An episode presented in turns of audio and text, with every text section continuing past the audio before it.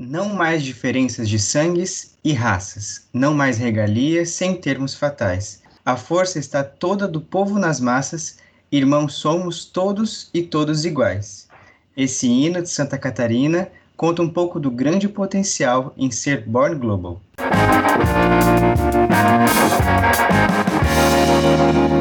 Obrigado, doutora Daniela, por aceitar essa gravação. Eu tenho certeza que na função que a senhora exerce, com o background que tem, esse é um momento muito marcante para esse podcast. Muito obrigado por aceitar. Imagina, eu que agradeço. Muito obrigado pelo convite. Foi um pouquinho difícil da gente conseguir, mas agora que foi, eu acho que que está valendo. E é bom que já é no comecinho do ano que a gente já começa o ano é, bastante inspirado aí para para ir para o mundo, né? Que é o objetivo aqui da nossa conversa.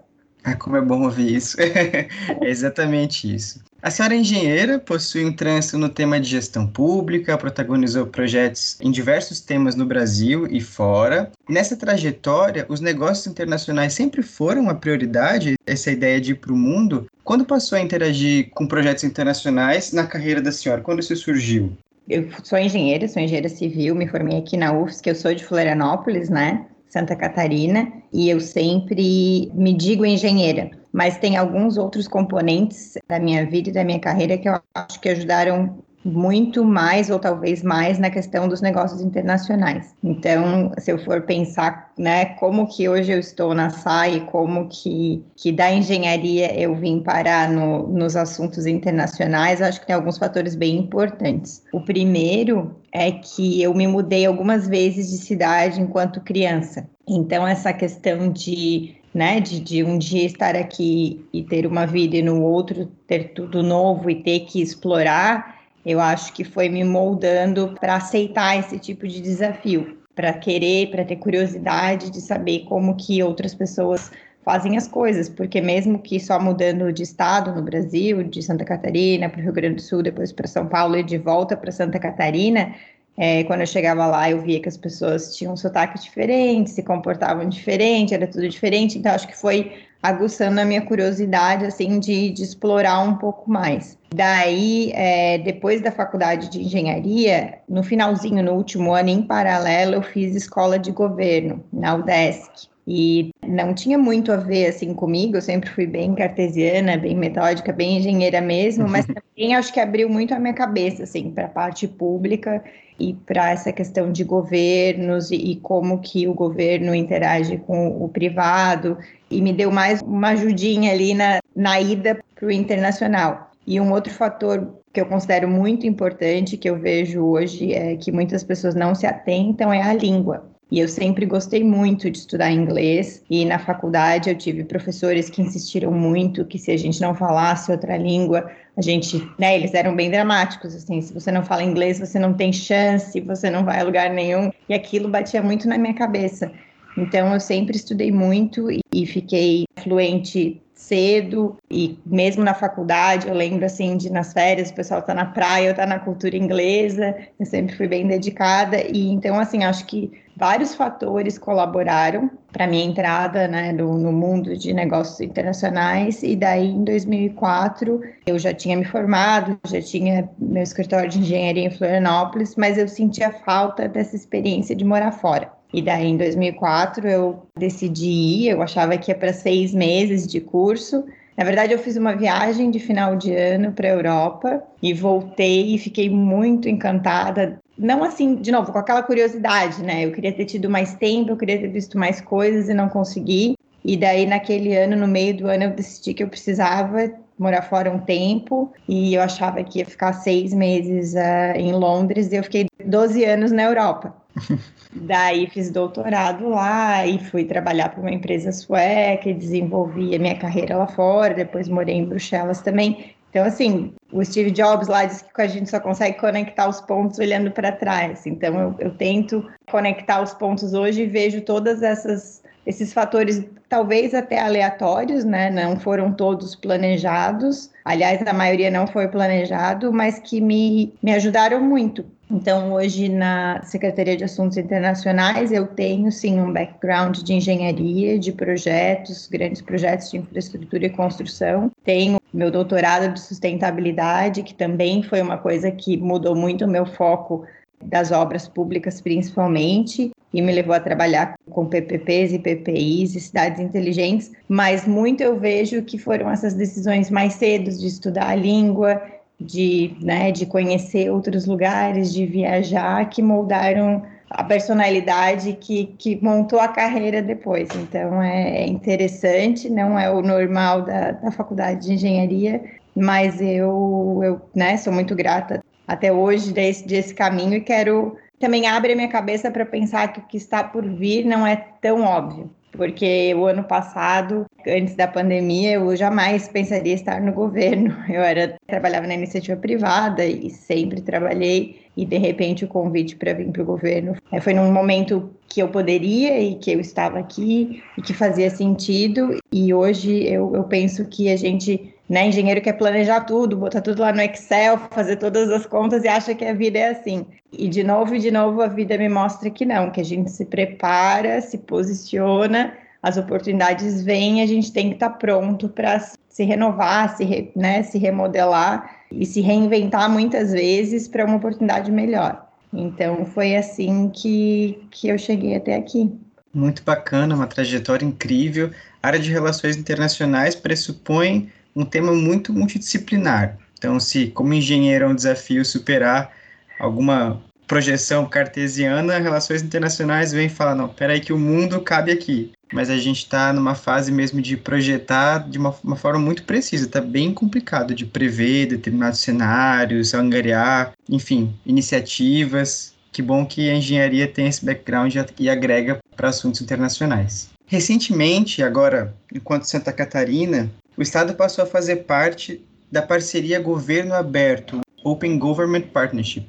Como o governo do Estado está alicerçando ações para torná-lo mais atrativo aos negócios internacionais, no aspecto de empresas locais, dos municípios, enfim, de alguma forma a agenda internacional ela está se alicerçando em quais prioridades? Então, esse projeto do Open Government é muito legal tu mencionares, porque nós somos o único estado que tem o estado todo no projeto. Alguns outros estados têm algumas cidades, mas Santa Catarina é, fez questão de, de incluir o estado todo. E isso já mostra para o investidor internacional ou para quem quer vir uh, trazer a empresa para cá que nós temos transparência. E transparência é um, é um tópico muito importante nacionalmente, mas muito internacionalmente nos dias de hoje, principalmente para o Brasil, que tem um histórico de corrupção, de coisas ruins e de falta de transparência. Então, nós estamos é, com esse programa dando o recado de que aqui nós somos sérios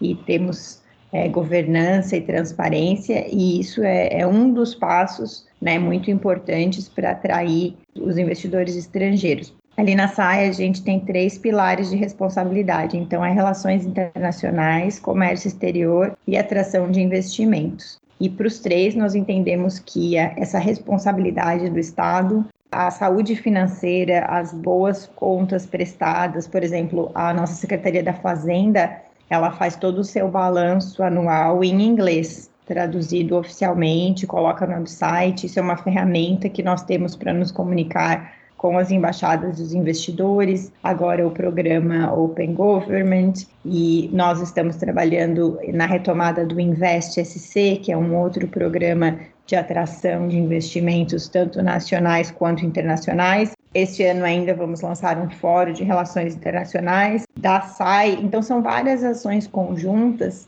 que alinham os órgãos de governo e a iniciativa privada para focar em não só exportar, porque nós já somos um estado muito exportador, apesar de podermos crescer muito mais, mas assim, de entender que ser global não é só exportar, ser global é saber receber também o internacional. Então, nisso nós temos muito a melhorar. O nosso turismo, ele não é ainda um turismo internacional, os nossos negócios, as nossas páginas de internet. O português ele atrapalha um pouco porque nós não temos um país ainda que todos tenham uma segunda língua de inglês, ainda o percentual é pouco.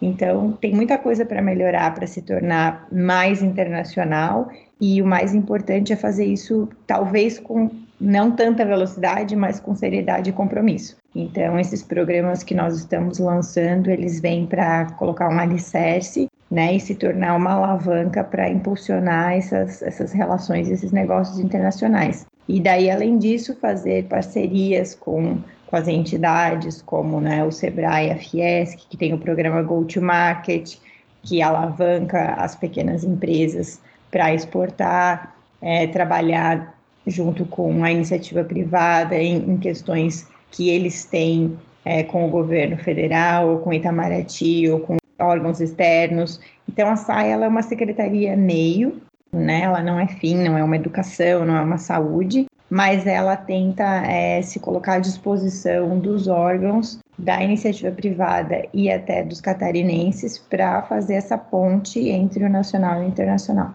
Fantástico. A senhora comentou do Invest SC. Eu entendo que tem duas demandas, né? Uma parte interna, enquanto o governo que vai ter uma estruturação, uma projeção, planejamento internacional, da estrutura, as páginas do governo, fantástico, que já tem as traduções da Secretaria da Fazenda, né? Mas também tem um trabalho de meio que evangelizar o mercado no sentido de prepará-lo para ser born global, né? Ou seja, as empresas que vão se construindo, vão se moldando, tornar o Estado, o turismo, enfim, as, as entidades preparadas para o mercado internacional. Então, nesse sentido, tem parcerias que têm sido construídas com Fiesc, a DVB. O Felipe Galotti ele só não esteve aqui por uma questão de agenda também. Queremos você aqui, Felipe. Mas outras entidades também estão nesse pacote da secretaria. Claro que eles têm um trabalho autônomo e têm suas, seus planejamentos, mas também estão nesse guarda-chuva do governo do estado, essas ações que vão tocar à frente as relações internacionais por parte do estado, né? Então, são muitas as ações e o importante é justamente isso, essa conexão entre os atores que estão trabalhando juntos. Então, a CAT tem a sua vertical de internacionalização, o SEBRAE, juntamente com a Fiesc, tem o Go to Market, a Fiesc tem uma área muito forte de comércio exterior e relações internacionais, é, da mesma forma a DVB, a FACISC. Os nossos, o nosso associativismo no Estado é muito forte assim como o Sistema S e as outras organizações não governamentais.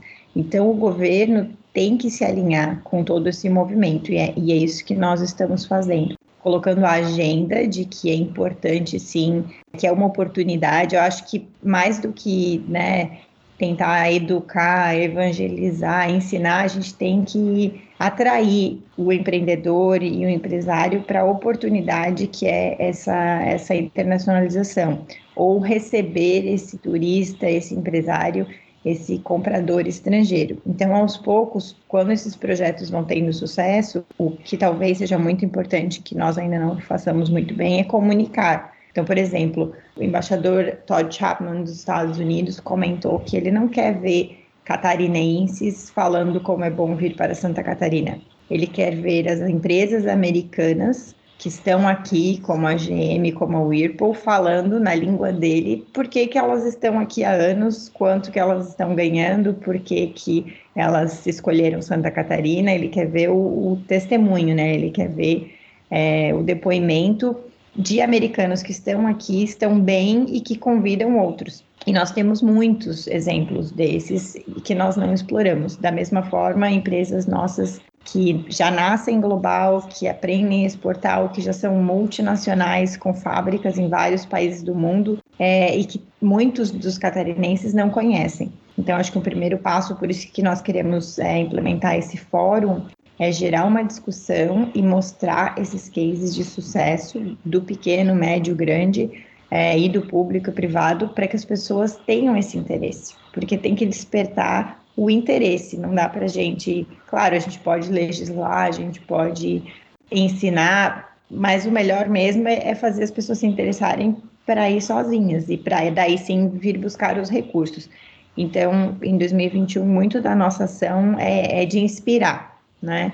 É de mostrar tudo que está sendo feito, talvez em locais diferentes, com pessoas diferentes, mas que está gerando esse movimento de internacionalização e de atração de, de investimentos internacionais. Fantástico.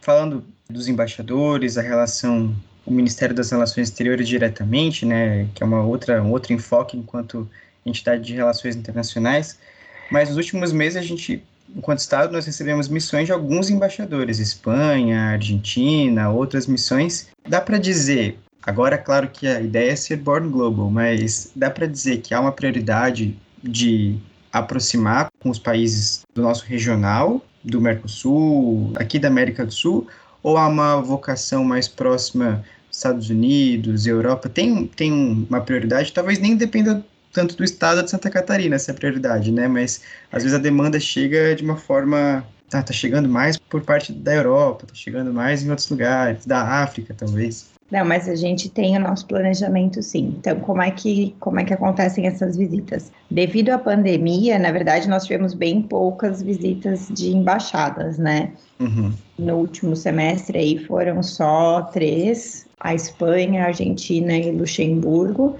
E muitos outros estão na fila, mas esperando poder viajar. existe uma demanda às vezes por motivos específicos, a Argentina pela nossa fronteira e as relações comerciais estão próximas, a Espanha porque o embaixador não conhecia o Estado. Então, assim, às vezes é uma demanda é, pontual, mas muito sim de, um, de uma estratégia é, estadual e, e global.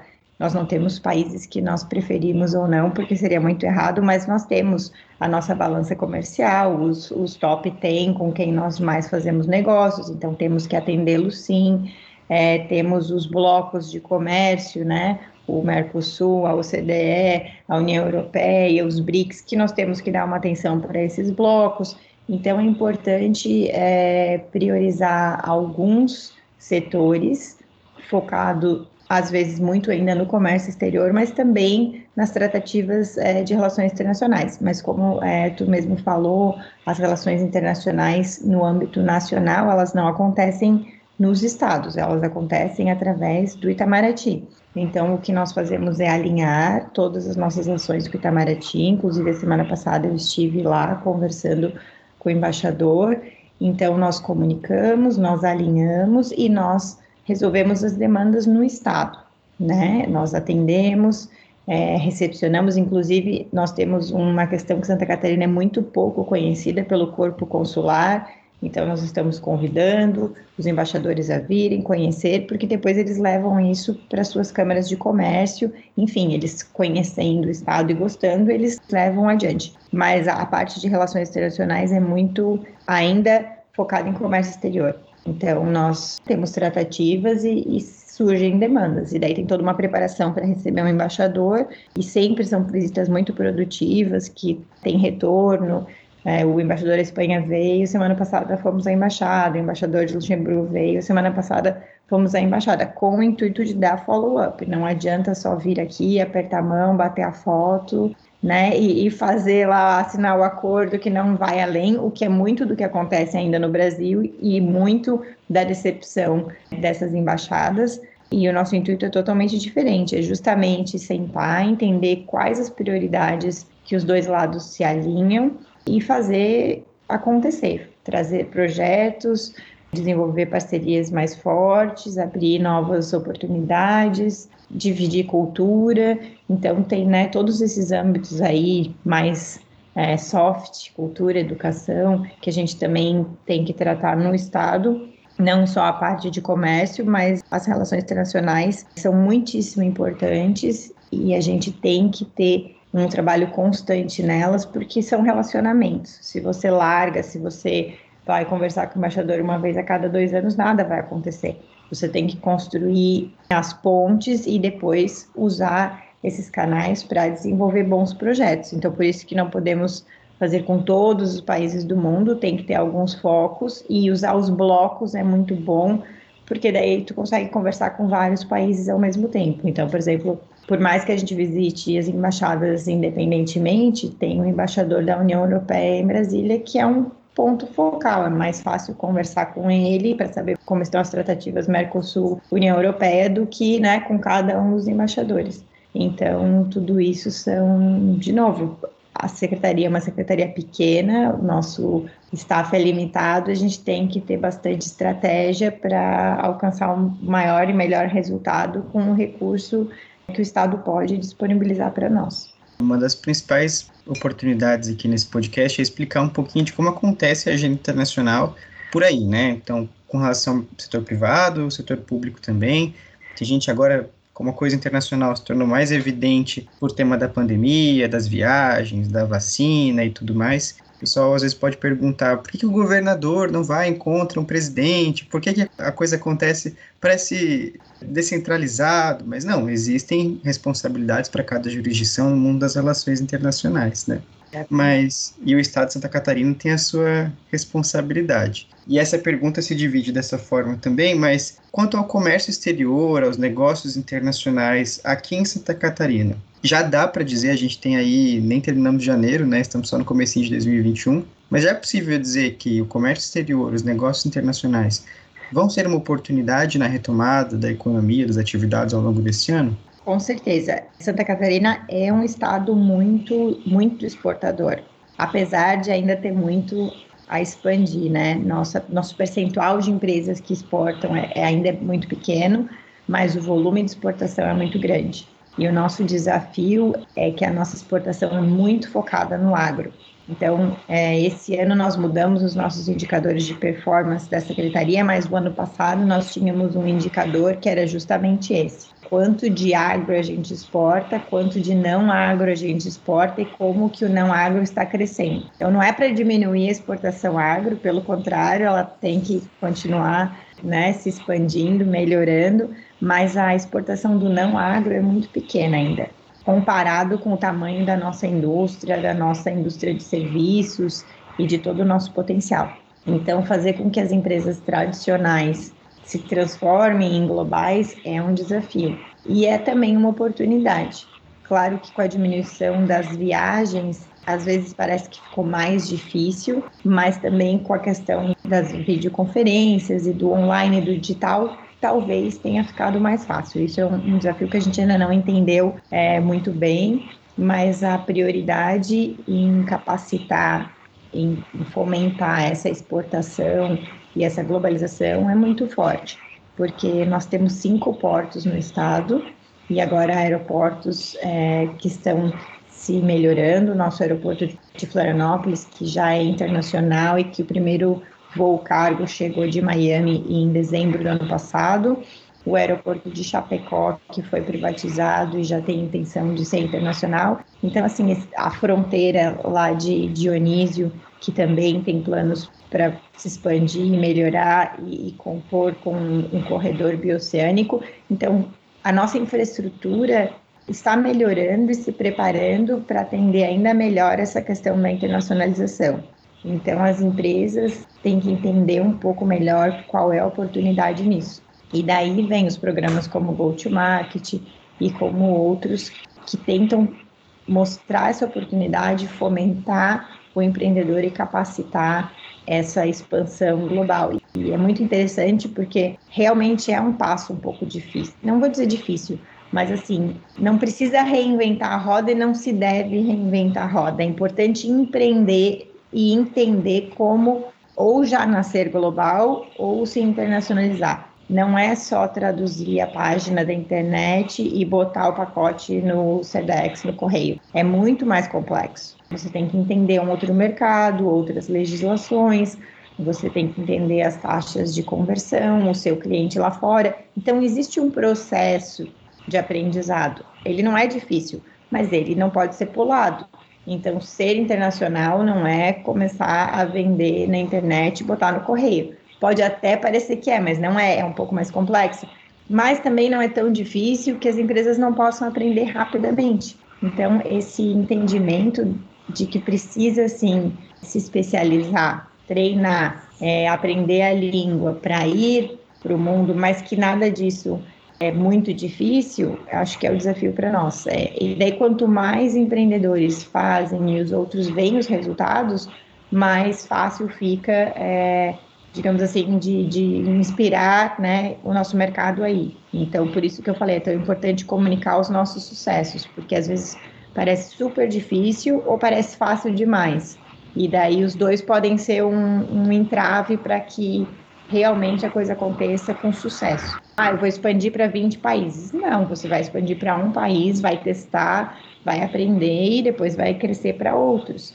Então, assim, tem muitos é, erros simples e comuns que acontecem demais quando o empreendedor não tem um treinamento. E os treinamentos são rápidos e fáceis, mas a gente recomenda demais que entre em algum tipo de programa de internacionalização, seja da CAT, seja da Fiesc, seja do Sebrae ou de qualquer outro né, escola ou organização, para aprender essas, esses processos básicos que vão facilitar muito né, a, a vida do empreendedor, para não cometer os erros básicos que às vezes podem é, inviabilizar essa internacionalização para sempre. Né? Você vai às vezes se queimar num mercado com um cliente importante, isso vai te atrapalhar muito no futuro e às vezes com algumas poucas aulas ou, ou conversando um pouco mais, fazendo uma mentoria com quem já está exportando, quem já está em outro país, pode ser é, a chave do sucesso. Então é importante se especializar um pouquinho, não precisa fazer um, né, uma pós, um doutorado, não precisa nada disso, mas precisa sim ir buscar informação, se informar e seguir o processo, porque existe um processo de internacionalização que, que garante uma taxa muito maior de sucesso. Processo e procedimento. A gente está aqui para inspirar, mas para também ajudar nesse processo e procedimento de que existem mitos e verdades. Acho que eu vou fazer um, um, um programa só de, de mitos e verdades sobre relações internacionais. Não é tão fácil quanto alguns dizem, mas também não é tão difícil quanto parece, né? Então, mas muito obrigado. Desde já, assuntos internacionais é uma pasta essencial para qualquer entidade, para governo do estado, municipal, federal ou para entidades privadas, né? Então, muito obrigado por assumir essa empreitada como engenheira e topar o desafio de deixar Santa Catarina mais pertinho do mundo. Não, imaginei, eu que agradeço. Para mim tem sido uma grande oportunidade. De novo, né? Eu não, não sou nem formada em relações internacionais, nem comércio exterior, que seria a a opção mais óbvia para minha pasta, mas eu acho que realmente meus 12 anos de, de trabalho lá fora e a experiência toda combinada me capacitaram o suficiente para né, para assumir a pasta com responsabilidade e ao mesmo tempo aprendendo muito todos os dias, mas é, eu que agradeço a oportunidade que o governo e o governador me deram e espero, né, poder fazer muito pelo nosso estado. E quem quiser acompanhar o trabalho que a SAI tem realizado, pode procurar nas redes sociais? Isso, a nossa, o nosso Instagram é Assuntos Internacionais, inclusive a gente está pensando em mudar para a SAI SC, então procurem os dois quando virem aí, mas a nossa página, ela, o nosso website está no, no website do governo, e de lá vocês podem encontrar os contatos, telefone, e-mail, Instagram, Facebook, LinkedIn. A gente quer muito crescer a nossa página do LinkedIn, porque nós entendemos que é um canal muito bom de comunicação de negócios. Então, se vocês tiverem LinkedIn, podem seguir a SAI. Acho que lá também está assuntos internacionais. Uhum. E eu também estou à disposição, principalmente né, pelo LinkedIn, que é uma rede mais profissional, e no e-mail da SAI, enfim, a secretaria está de portas abertas, a gente tem muito essa visão de não né, fechar as portas, assim, de abrir as portas para todos e, e para o mundo internacional que queira vir visitar, empreender, investir aqui no nosso estado. Muito obrigada pelo convite hoje.